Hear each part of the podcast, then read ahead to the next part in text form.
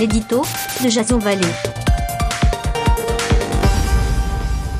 Bonjour, nous sommes le 8 janvier 2019 et voici mon deuxième éditorial qui s'intitule Il s'appelait Nathan.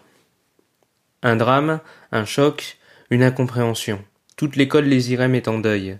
Il s'appelait Nathan Soyeux, n'était pas un joueur professionnel, se rendait simplement à un match amical de rugby en cette journée de 24 novembre. Depuis plus de 40 jours, hospitalisé au CHU de Dijon, il se battait. Mais ce mauvais plaquage aura finalement eu raison de lui. La suite d'une effroyable série touchant le monde de l'Ovalie. C'est ainsi que le quatrième décès, survenu en à peine huit mois, après Adrien Descrules, 17 ans, Louis Farjowski, 21 ans, et Nicolas Chauvin, 18 ans. Certes, la Fédération française a demandé à l'instance mondiale de rugby une réunion exceptionnelle sur la sécurité de ce sport. Mais des cris se faisaient déjà entendre au début 2018 pour mettre en garde face à la violence de plus en plus extrême des chocs sur le terrain.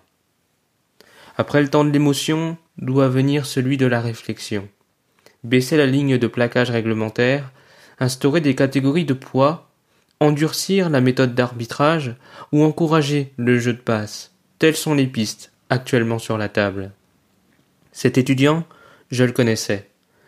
Et c'est avec une fin inhabituelle à mes éditos que je conclus ce billet en présentant à ses parents, sa famille, ses amis et ses proches mes plus sincères condoléances. Puisse, Nathan, ton esprit reposer en paix.